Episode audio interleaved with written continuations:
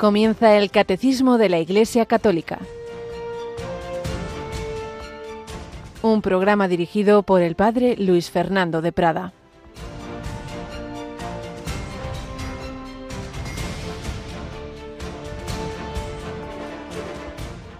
¿Qué es más fácil? ¿Decir tus pecados te son perdonados o decir levántate y echa a andar?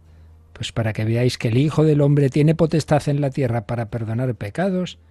Entonces dice al paralítico, ponte en pie, coge tu camilla y vete a tu casa. Alabado sean Jesús, María y José. Muy buenos días, muy querida familia de Radio María. Sí, hoy el Evangelio nos trae este famoso milagro cuando presentan ante Jesús, llevan entre cuatro un paralítico y Jesús de primeras no lo cura sino que le dice tus pecados te son perdonados. Y él lee los corazones de los que están ahí, que muchos juzgan, dice, pero bueno, pero bueno, ¿qué es esto?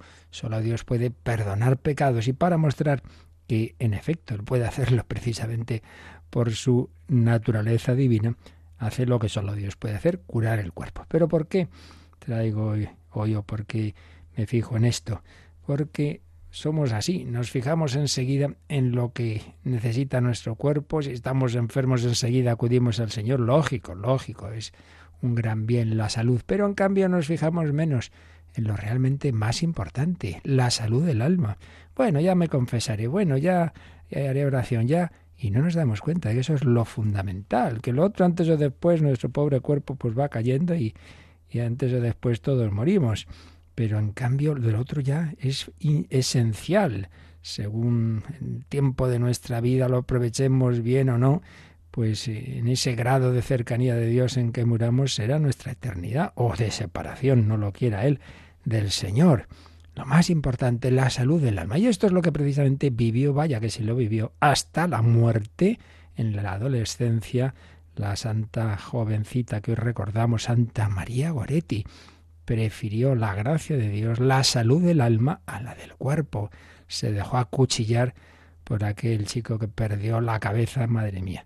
Si eso era a principios del siglo XX, que no podemos decir de este mundo tan erotizado, tan loco, con tantísima violencia sexual, con tantísima locura.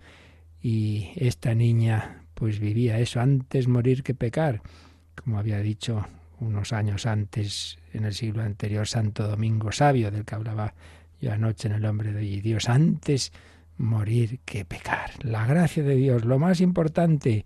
También la primera lectura trae una escena importantísima en el Antiguo Testamento, cuando Dios pone a prueba a Abraham. Por fin ya le había dado a su hijo tan deseado, Isaac, y sin embargo, ofrécemelo en sacrificio. Estaba dispuesto, Dios no quería que lo hiciera, pero sí quería que, se diera cuenta de que Dios es más importante que todo, que los propios hijos, que los propios padres, que todo, Dios es Dios, ponerle en el centro.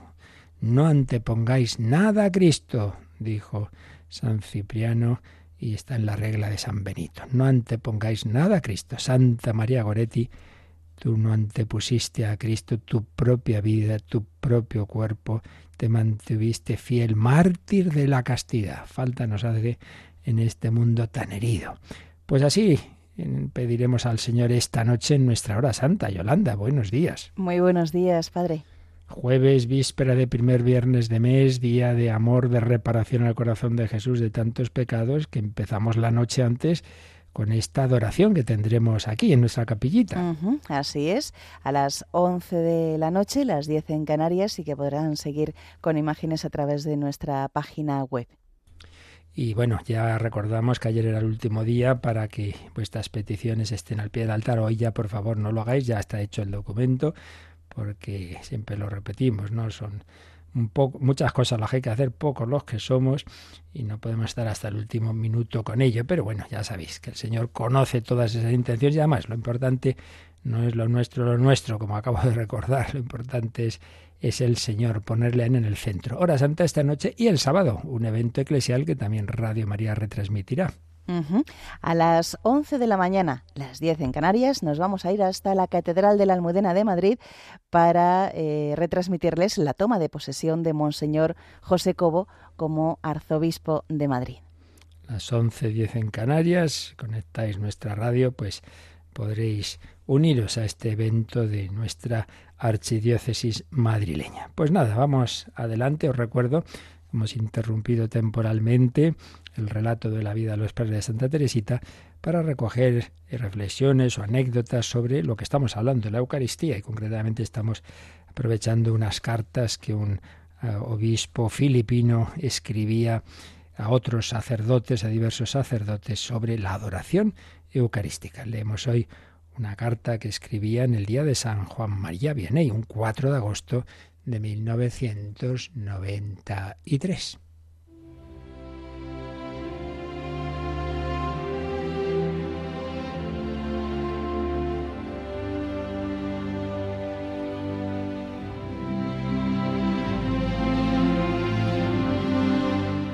La mejor de todas las homilías.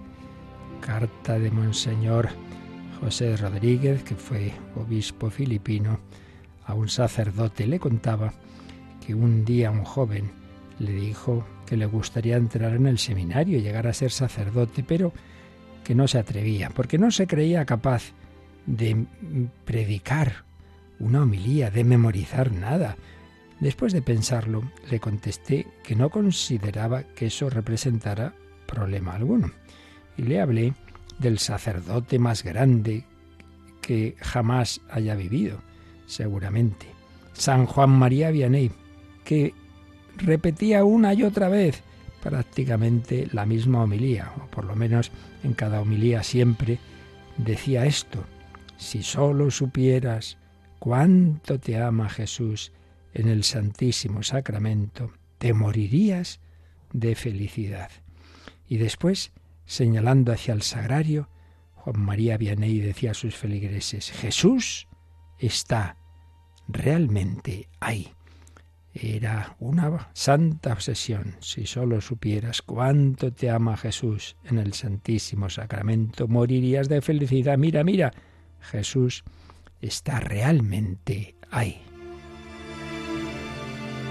Bueno, pues la gente iba de todas partes de Francia para asistir a sus misas, también para confesar, pero si siempre decía lo mismo, no importa, lo importante era cómo lo decía, cómo se lo creía, cómo llevaba ese amor de Jesús, de la Eucaristía en particular, en el corazón.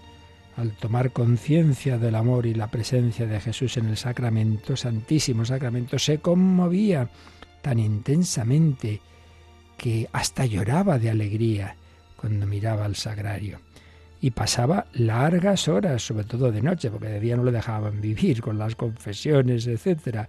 Largas horas, día y sobre todo noche, orando ante el Santísimo Sacramento, como también, como digo, muchas horas en el confesionario. Bueno, pues por entonces había un famoso predicador, el padre Lacordaire, eh, que si no recuerdo mal era dominico. Este sacerdote fue el predicador más elocuente de su tiempo.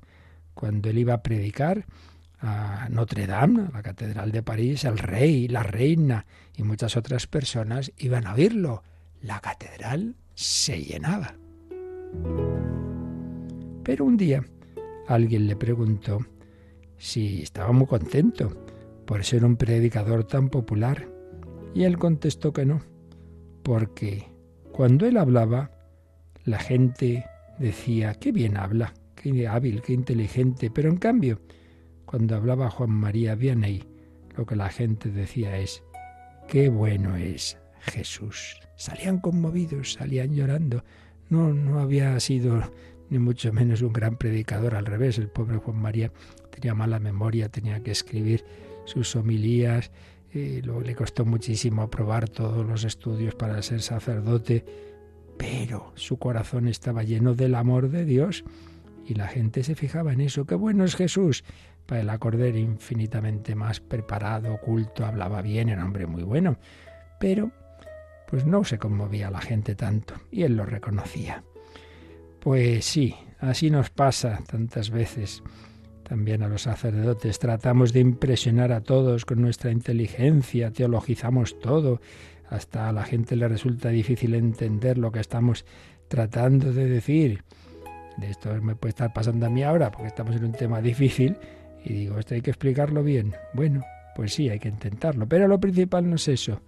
Lo principal es el amor. Pues así lo decía Monseñor José Rodríguez, que pidamos por intercesión de San Juan María Vianney ese, ese amor, esa certeza. Jesús está ahí y ojalá como Él muramos, entre comillas, de alegría, de felicidad por ese gran regalo de la Eucaristía.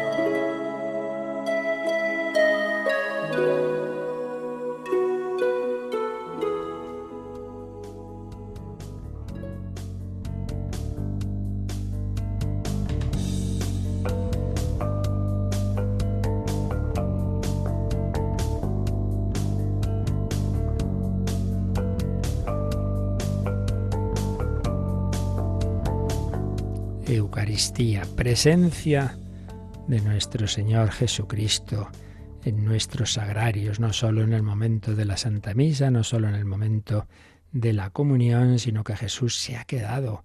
Presencia permanente, adoración a Jesús, en el sagrario adoración a Jesús expuesto en la custodia, ya contaremos un poquito cómo fue la evolución del culto eucarístico, pero estamos viendo el fundamento de todo esto. El fundamento es esa, esa conversión del pan y del vino, de su realidad más profunda, lo que llamamos la sustancia del pan y del vino. Y hemos estado viendo cómo eso estaba eh, mm, prometido, anticipado por Jesús en el discurso del capítulo 6 de San Juan, instituido en la última cena, esto es mi cuerpo, esta es mi sangre, haced esto en memoria mía, celebrado desde el principio, como ya aparece en las cartas de San Pablo. Vimos un pequeño resumen de textos de a lo largo de los siglos que dan testimonio de esa fe de la Iglesia de siempre, desde el primer relato de la Eucaristía, el de San Justino, ahí a, mediados del, del siglo II, hasta íbamos siguiendo un poquito los siglos y habíamos llegado a la crisis protestante. Ya antes había habido herejías eucarísticas en la Edad Media, quien reducía la presencia de Jesús a un símbolo, a un recuerdo, a una presencia virtual, es decir, sí, Jesús actúa aquí, bueno, también actúa en los demás sacramentos, pero no solo es eso la Eucaristía, aquí hay algo más, que hay una presencia real por antonomasia, una presencia corporal, una presencia sustancial, y vamos viendo las distintas palabras con que los autores eclesiásticos habían ido manifestando esa fe de siempre, hasta llegar a esa crisis protestante en la que varios de, eh, los reformadores protestantes niegan esa presencia. Lutero no la niega, pero tiene una extraña teoría. Dice, bueno, no, aquí sigue habiendo pan. Lo que pasa es que además del pan se hace presente el cuerpo y la sangre de Cristo. Pero ojo, solo en la misa, luego acabada la misa, pues ya nada, es solo para comulgar. Y entonces veíamos cómo ante todo esto el concilio de Trento no simplemente como una respuesta a esa crisis protestante, sino resumiendo, como fuimos viendo, pues toda la fe católica, porque, lo repito una y otra vez en todos los temas, eh, la Iglesia no inventa de repente en no sé qué momento algo, no, no, profundiza en lo que Dios ha revelado. Si aparece algo totalmente nuevo, no tiene nada que ver con lo anterior, ojo, eso no es católico porque lo que la Iglesia enseña es lo que ha sido revelado por Dios, una revelación que culmina en Jesucristo, que nos transmiten los apóstoles por los cauces de la tradición y de la escritura, y en esa Iglesia que Jesús ha fundado, ha instituido un magisterio al cual ha dicho quien a vosotros escucha, a mí me escucha, magisterio que cuando es magisterio universal en las materias de la de fe y costumbres y definitivo es infalible quien vosotros escucha, a mí me escucha, quien escucha a Dios no se puede equivocar. Dios no nos va a engañar. Otra cosa son enseñanzas, digamos, circunstanciales, consejos, orientaciones, prudenciales, etcétera. Hay que obedecerlas humildemente, pero es cuando es algo definitivo con la máxima autoridad y para la Iglesia Universal cuando no hay duda. Y eso es lo que pasa en los concilios universales, en los textos en que se presentan así las cosas. Y así es en textos muy importantes de este concilio de Trento y en este tema concreto de la presencia eucarística, leíamos ayer Yolanda, el párrafo clave o uno de los párrafos clave del Concilio de Trento que recoge nuestro catecismo, el catecismo del Vaticano II de San Juan Pablo II en el 1376. Vamos a repasar lo que expresa de lo que dijo el Concilio de Trento. El Concilio de Trento resume la fe católica cuando afirma, porque Cristo, nuestro Redentor, dijo que lo que ofrecía bajo la especie de pan era verdaderamente su cuerpo, se ha mantenido siempre en la Iglesia esta convicción que declara de nuevo el Santo Concilio. Por la consagración del pan y del vino se opera la conversión de toda la substancia del pan en la substancia del cuerpo de Cristo nuestro Señor, y de toda la substancia del vino en la substancia de su sangre. La Iglesia Católica ha llamado justa y apropiadamente a este cambio transubstanciación transubstanciación, cambio de la sustancia por el poder de Dios. El dueño de la materia no va a poder hacer este milagro misterioso, sencillo, porque no es aparatoso, no, no, no lo vemos. La, la, apariencia, lo que llamamos las especies, siguen siendo las mismas, pero creemos que Jesús dice, esto ahora ya es mi cuerpo. Y profundizaremos, profundizaremos en lo que dijo el concilio de Trento, en esa palabra transustanciación, pero antes estábamos viendo cómo en los siglos siguientes, sobre todo ya en el siglo XX, ante nuevas dudas o ante nuevas teorías que volvían a relativizar esa presencia sustancial de Jesucristo, el magisterio de la Iglesia iba interviniendo. Recordábamos actuaciones de, del Papa Pío XII, por un lado en la encíclica Mediator Dei, donde situaba la presencia eucarística en el contexto de otras presencias, la presencia simbólica en el ministro de la Eucaristía, en el sacerdote, la presencia virtual, es decir, la acción de la gracia de Cristo en los demás sacramentos, la presencia espiritual en la comunidad.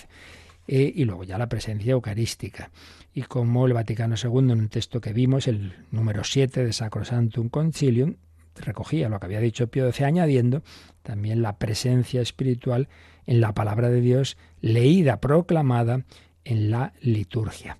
Pero Pío XII, además de ese texto de Mediator Dei, en una importante encíclica, La Humane Generis, ante teorías de la nueva teología que se estaba desarrollando sobre todo en Francia, que tenía pues cosas buenas y vuelta a las fuentes y profundizar en los santos padres y en la Biblia, pero a veces también eh, se mezclaban eh, explicaciones que, en cambio eran peligrosas, y yo la advertía Pío XII, como era la de reducir el, el, cambio, la conversión eucarística, la transustanciación a un cambio de significado, de simbolismo. Esto seguida también lo, lo, explicaremos más.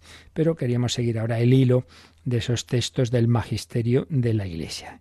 Y uno, que ya hemos citado cuando hablábamos de la misa como sacrificio, fue la encíclica del Papa Pablo VI, Mysterium Fidei, que además la, la publica unos meses antes de terminar el Vaticano II. En cierto modo es un documento posconciliar, pero por otro lado ya digo que no estaba terminado el concilio. ¿Por qué? Porque ya Pablo VI veía que se estaban extendiendo muchísimo una serie de teorías que sobre todo venían de la teología holandesa, el tristemente famoso nuevo catecismo holandés, que con el no hable siempre hay que pensar bien, esfuerzo de, presentar las cosas en, en, palabras adecuadas al hombre de la época, pero claro, una cosa es presentar los misterios con palabras adecuadas y otra es cambiar los misterios.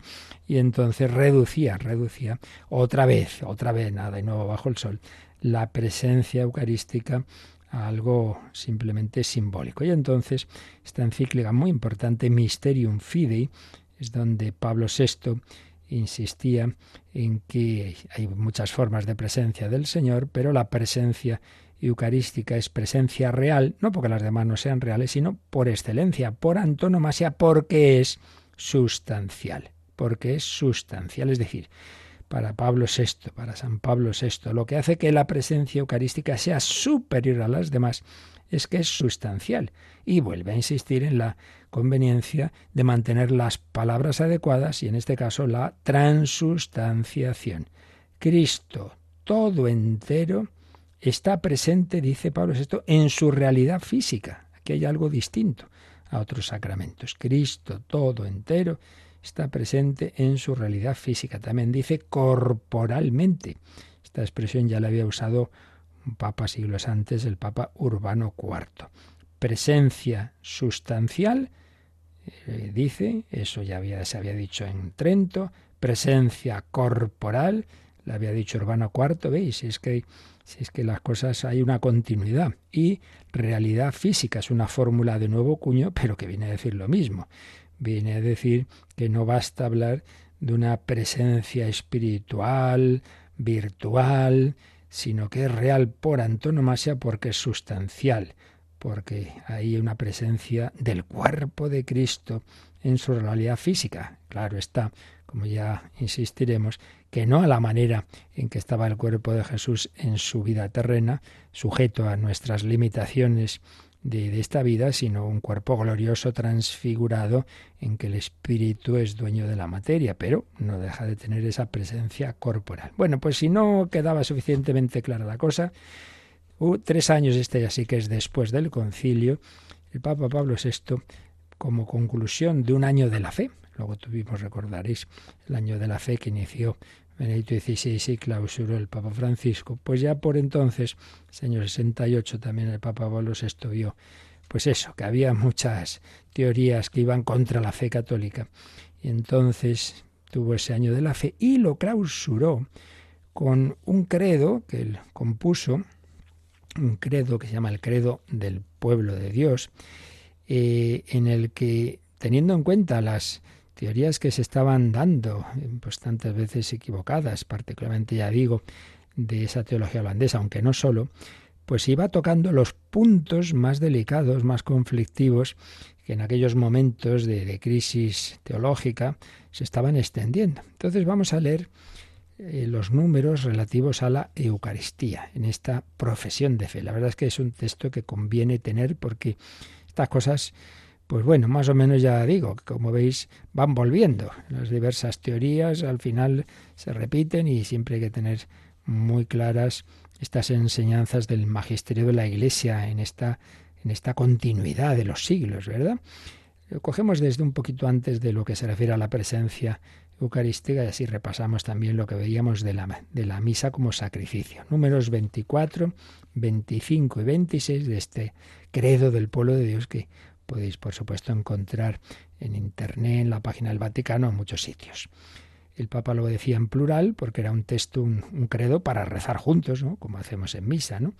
Bueno, pues decía así, nosotros creemos que la misa, que es celebrada por el sacerdote, representando la persona de Cristo, en virtud de la potestad recibida por el sacramento del orden, y que es ofrecida por él, en nombre de Cristo, y de los miembros de su cuerpo místico es realmente el sacrificio del Calvario que se hace sacramentalmente presente en nuestros altares. Bueno, una frase larga en la que por un lado señala cómo el sacerdote representa, aquí sí que hay una presencia simbólica, representa a la persona de Cristo, pero no es un mero simbolismo, él ha recibido una potestad en el sacramento del orden, la ordenación sacerdotal, que le habilita para ofrecer en nombre de Cristo y de los miembros del cuerpo místico, es decir, de la Iglesia, ofrecer el mismo sacrificio del Calvario, lo que explicábamos en el apartado anterior, ese sacrificio del Calvario, lo esencial del mismo, la,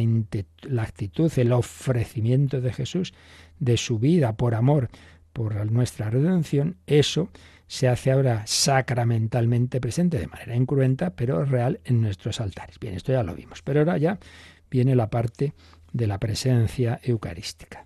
Nosotros creemos que como el pan y el vino consagrados por el Señor en la última cena se convirtieron en su cuerpo y su sangre, que enseguida iban a ser ofrecidos por nosotros en la cruz, así también el pan y el vino consagrados por el sacerdote se convierten en el cuerpo y la sangre de Cristo, sentado gloriosamente en los cielos.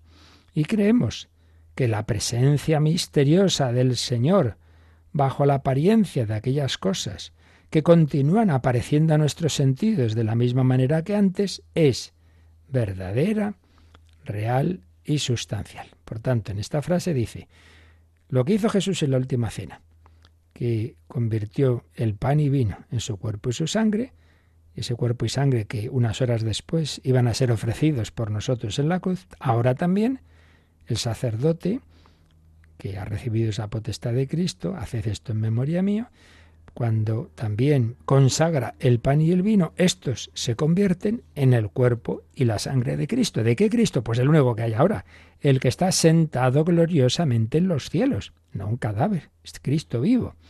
Y creemos que la presencia misteriosa del Señor, bajo la apariencia de aquellas cosas, el pan y vino siguen pareciéndonos lo mismo, ¿verdad?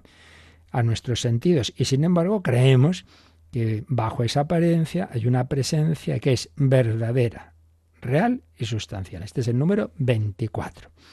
Número 25. ¿Cómo ha ocurrido esto? Y aquí es donde viene la, línea, digamos, de, de repetir, de profundizar en lo que había enseñado siglos antes el concilio de Trento. En este sacramento, Cristo no puede hacerse presente de otra manera que por la conversión de toda la sustancia del pan en su cuerpo y la conversión de toda la sustancia del vino en su sangre, permaneciendo solamente íntegras las propiedades del pan y del vino que percibimos con nuestros sentidos. Viene a decirlo de antes, pero diciendo que eso ha ocurrido porque ha habido ahí una conversión de esa sustancia del pan y del vino. Y sigue diciendo, la cual conversión misteriosa es llamada por la Santa Iglesia conveniente y propiamente transustanciación.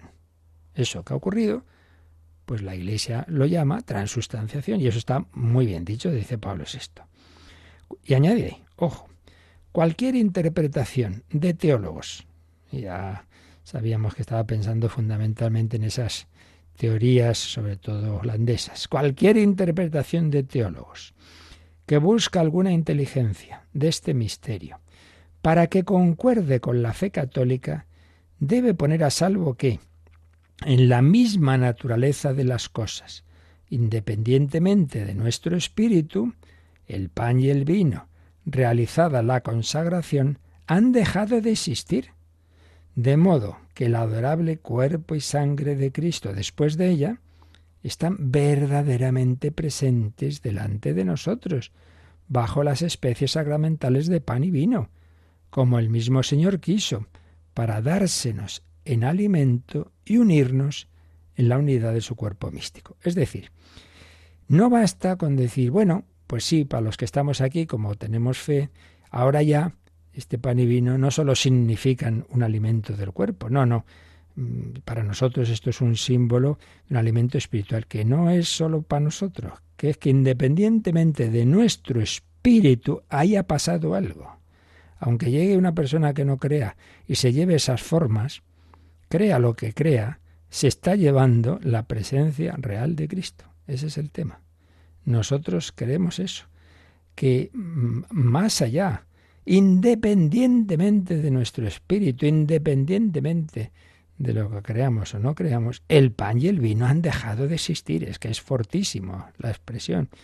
Queda la apariencia, pero no lo es sino que en la sustancia, la sustancia de esto ya no es pan y vino, es el adorable cuerpo y sangre de Cristo, realmente presentes delante de nosotros. Bueno, y todavía, número 26. A ver, entonces, ¿qué pasa?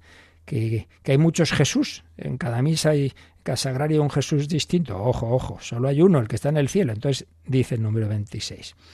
La única e indivisible existencia de Cristo el Señor glorioso en los cielos no se multiplica, pero por el sacramento se hace presente en los varios lugares de la tierra donde se realiza el sacrificio eucarístico. Es decir, no es que haya, ya digo, muchos Cristos, sino que el único Cristo del cielo se hace presente. Él no tiene esas limitaciones que tenemos nosotros. Bueno, ha habido santos que Dios ha hecho el milagro de la bilocación, pero es una cosa muy excepcional. En el caso de Cristo es que, es que Él en, en su poder y en su existencia gloriosa, el Cristo resucitado y vivo que está en el cielo, también se hace presente en los distintos lugares de la tierra donde se hace presente la Eucaristía. Eso es así. Y sigue diciendo el número 26. La misma existencia, esa existencia de Cristo glorioso, la misma existencia, después de celebrado el sacrificio, permanece presente en el Santísimo Sacramento, el cual en el tabernáculo del altar, el sagrario, en el tabernáculo del altar es como el corazón vivo de nuestros templos. Esto es frente a la teoría de Lutero de que la presencia de Jesús era solo durante la misa, comulgamos y se terminó. No, la misma existencia después de celebrado el sacrificio de la misa permanece, permanece en el Santísimo Sacramento que se reserva en el tabernáculo al cual Pablo VI llamaba con esta preciosa expresión el corazón vivo de nuestros templos. Por eso tú entras en la iglesia, busca la lamparita roja, ahí está el corazón vivo, ahí está Jesucristo vivo, ahí, adórale, ahí, haz la genuflexión, ahí, no vayas primero a la estatua de San no sé quién, no, a Jesús, corazón vivo de nuestros templos.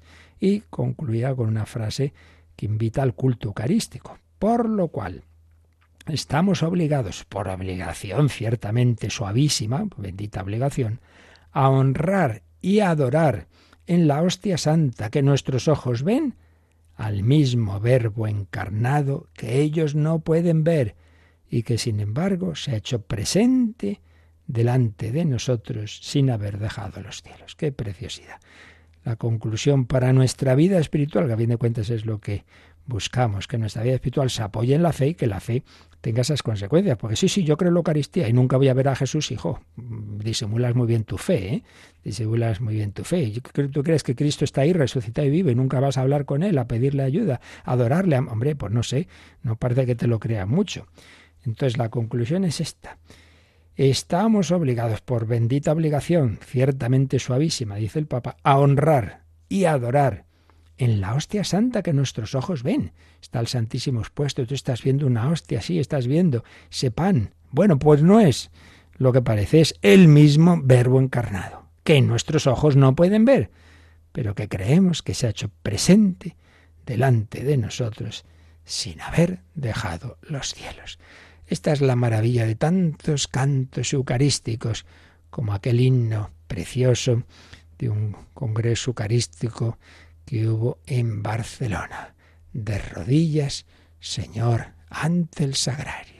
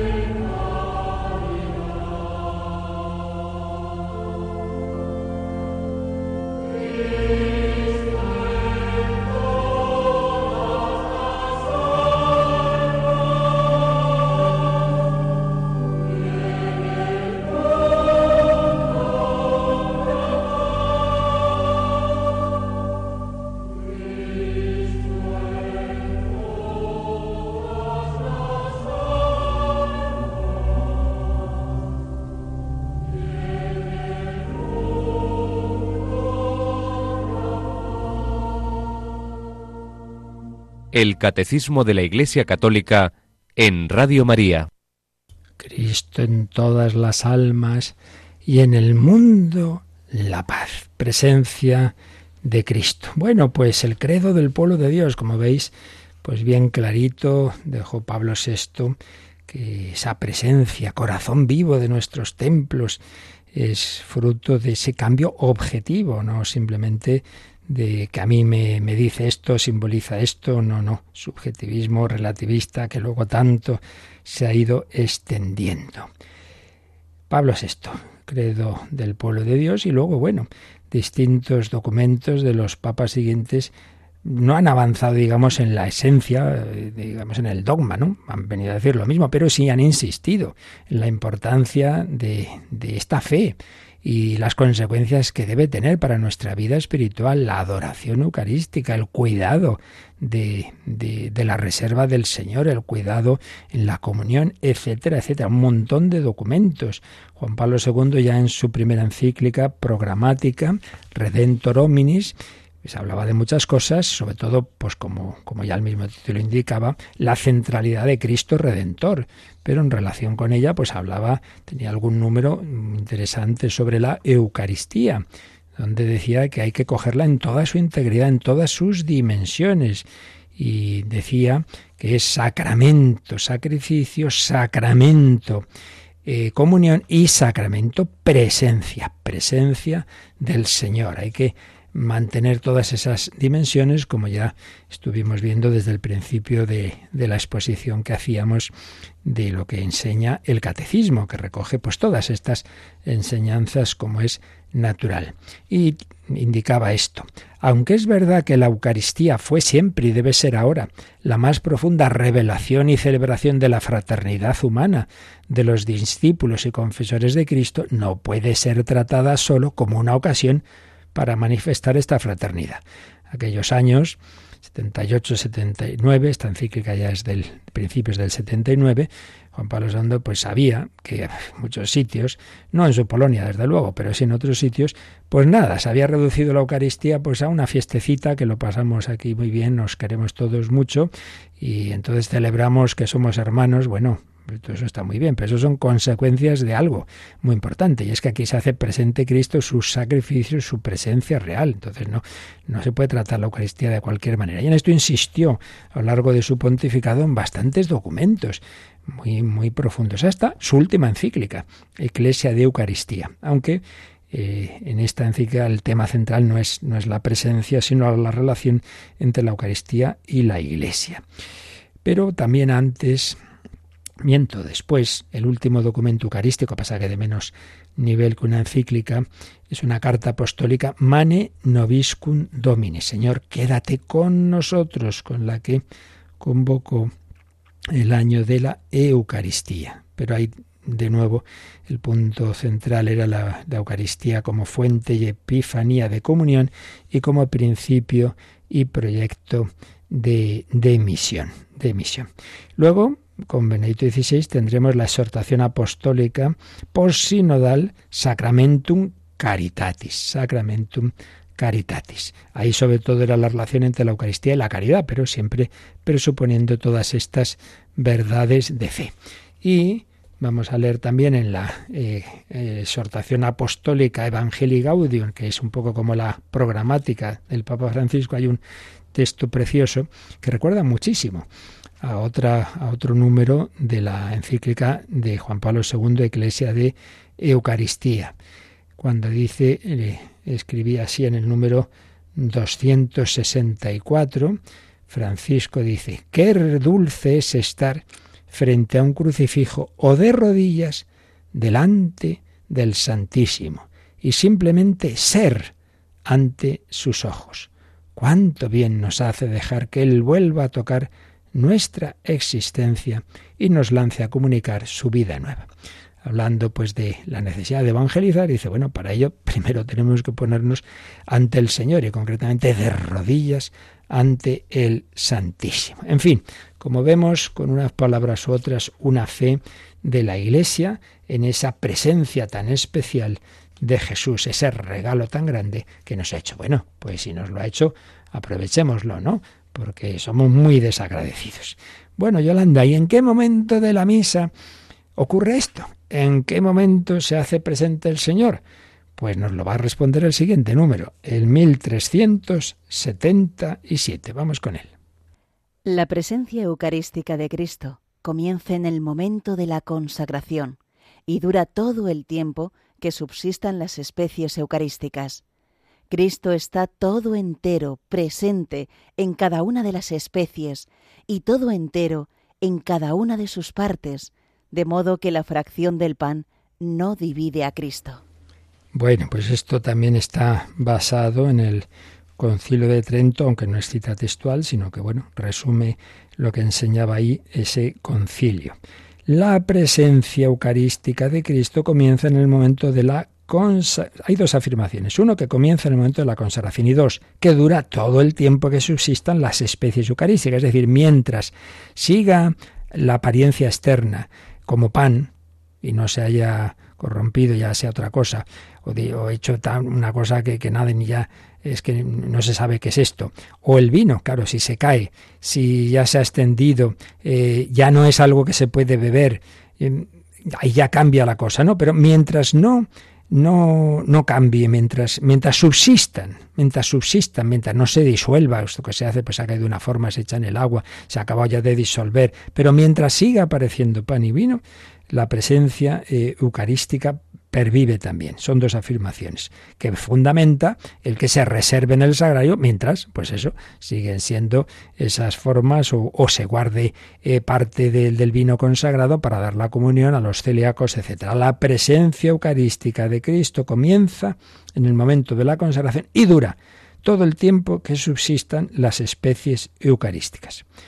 Y luego, una cosa que decía Trento, Cristo está todo entero, presente, en cada una de las especies y todo entero en cada una de sus partes. De modo que la fracción del pan no divide a Cristo. Entonces, esto de nuevo no fue un invento de Trento, era recoger pues lo que hemos ido viendo, esa evolución de toda la, doctrina, todos los, la fe de la Iglesia a lo largo de los siglos.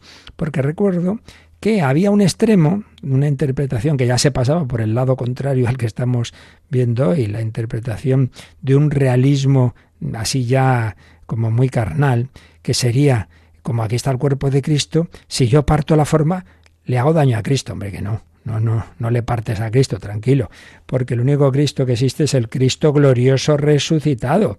Entonces se divide, eh, al dividir la, apariencia, en las especies, sea el pan, que es lo que hacemos, la fracción del pan, como Jesús lo dice, además se recomienda litúrgicamente, ¿no? Porque nos demos cuenta que todos comulgamos del mismo pan.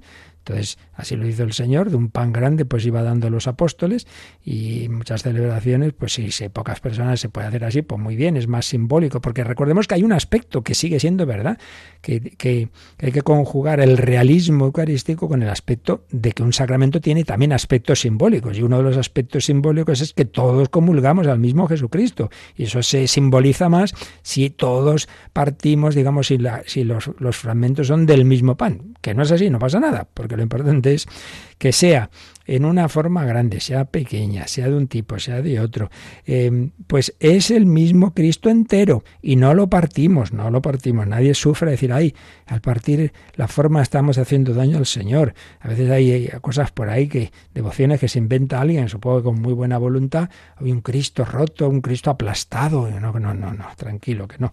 Que a Jesús no le hacen daño esas cosas. Lo que le hace daño es el pecado. Eso sí que le ofende. Pero que partamos la forma, eso no, no hay ningún problema. Entonces, Cristo está todo entero presente en cada una de las especies, todo entero. Ay, si solo comulgo eh, bajo la especie de vino, entonces solo comulgo la sangre. Que no, comulgas a Cristo entero, porque la sangre está en el cuerpo vivo resucitado. Comulgas a Cristo resucitado y vivo siempre. Bueno, eso por un lado. Pero antes, la primera frase nos ha dicho que la presencia eucarística comienza en el momento de la consagración. Y aquí hay un tema Sabemos, lo hemos visto en varias cuestiones, que, claro, la evolución de la historia de la Iglesia siempre ha habido dentro de la unidad de la fe diversas, también tendencias. Y sobre todo, claro, cuando el mundo oriental y el mundo occidental pues tienen sus serias peculiaridades, hasta el punto como sabemos que hay ritos orientales litúrgicos bastante distintos al rito latino, que hay un código de derecho canónico distinto, esto dentro de la Iglesia Católica, ¿eh? dentro de la Iglesia Católica. Bueno, pues también en la teología oriental, que son más unitarios, pues no han entrado tanto, bueno, cuál es el momento, sino que, bueno, en general pues se fijan en la plegaria eucarística y le dan mucha importancia, en el mundo oriental se da mucha importancia al Espíritu Santo, que por desgracia en la tradición occidental pues es algo que ha estado como un poco más olvidado. ¿Por qué lo digo en este tema? Pues en este tema porque para la teología oriental lo más importante es la epíclesis, la invocación al Espíritu Santo. Pero en la fe de la, de la Iglesia Católica eh, y, en la tradición occidental, la importancia se pone en las palabras de la consagración.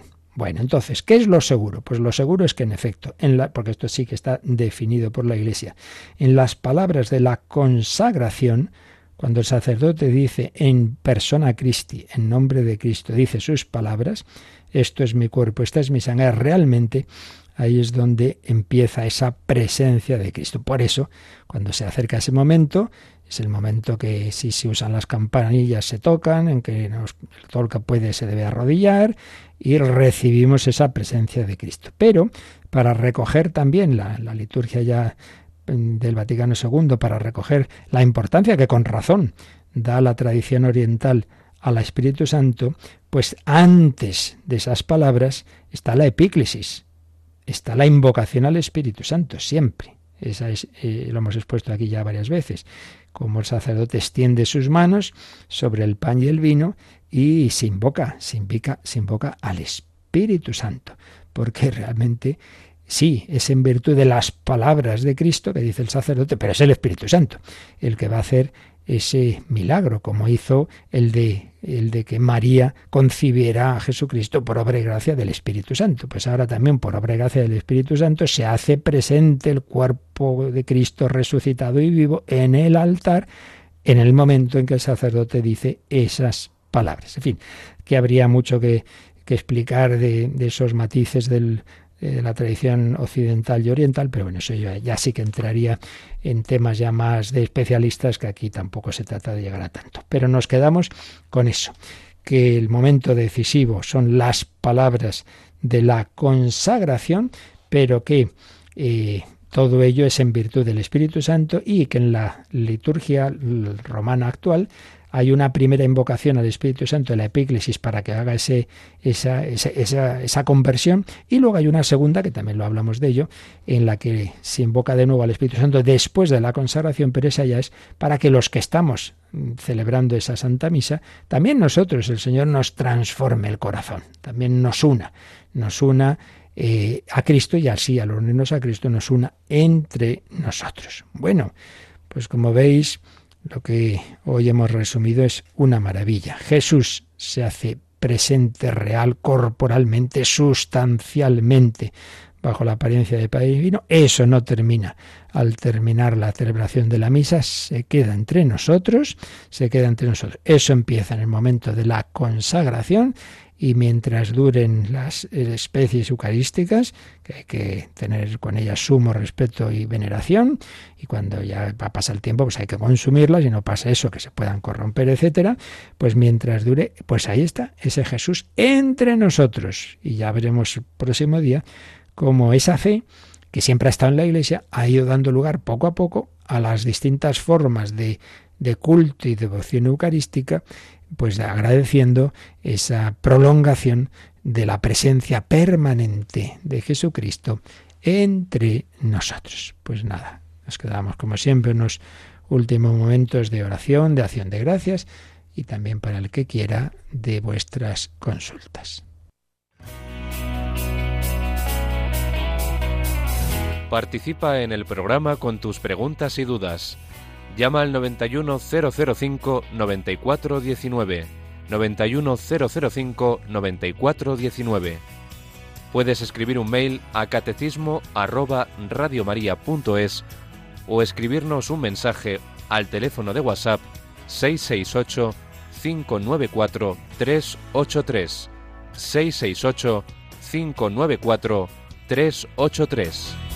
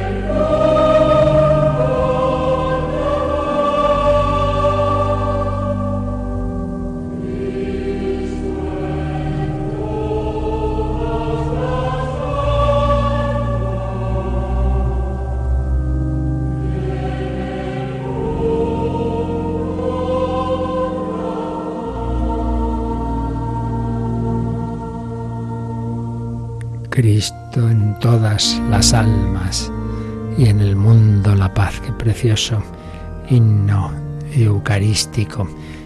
Tenía por aquí, que no leí y resumo porque es muy bello, un correo que nos escribió una carmelita descalza que dice que durante un tiempo estuvo muy enferma y entonces pudo escuchar Radio María y desde entonces se ha enganchado, dice, a Radio María. Ha tenido varias enfermedades, incluido el COVID, y entonces dice que pudo rezar todo el oficio, seguir la Santa Misa, escuchar programas y pláticas estupendas y que le han dado permiso para seguir con la radio para los momentos así en que necesita, pues que le, que le viene bien el poder escuchar. Dice, aunque tenemos que ganarnos el pan y soy mayor, aquí no nos jubilamos nunca, Así que con mi querida radio me tira, me tira su presencia, me, ayuda esa, esa presencia de Jesús a través de la radio. Ya era conocida esta radio en la comunidad, pues tuvimos dos hermanas que se quedaron ciegas y fue su consuelo Radio María. Y no vea, me escribe, cómo asimilar ni con qué entusiasmo nos comentaban lo oído. Bueno, y así pues va hablándonos de los programas. La verdad es que para nosotros es una gran alegría que religiosos, religiosas de clausura, pues cuando llegan sobre todo a estos momentos ya de, ancianidad, de enfermedad, me llegan muchísimos testimonios de esto, de, personas que me dicen, madre mía, gracias a Radio María, y nuestras hermanas mayores, nuestros hermanos. Yo conocí, recuerdo, un hermano sacristán en determinado eh, lugar de una orden religiosa masculina y lo mismo decía, mire, ya que tengo mi pinganillo y entonces escuchaba Radio María. Pues nos alegra mucho el, el saber pues cómo el Señor se sirve de este medio sencillo, pero realmente que transmite esta fe y esta devoción también en este tema tan bonito de la Eucaristía. Y por cierto, Yolanda, Radio Mariana, tenemos muy cerca una novena, una advocación de la Virgen muy bonita, ¿verdad? Sí, la Virgen del Carmen el 16 de julio. Así que vamos a tener a partir de mañana la novena a la Virgen del Carmen. Vamos a rezarla después de la hora intermedia, hacia las 12 y 20 de la mañana, las 11 y 20 en Canarias. Pues nada, encomendarnos a la Virgen del Carmen, patrona de tantas realidades, de, de los hombres de la mar, nuestros marinos y bueno, tantísimas instituciones y por supuesto todos los que lleváis el nombre de la Virgen del Carmen. Pedimos su intercesión y os recuerdo esta noche adoración a Jesús, hora santa a las once, diez en Canarias. La bendición de Dios Todopoderoso, Padre, Hijo y Espíritu Santo descienda sobre vosotros. Alabado sea Jesucristo.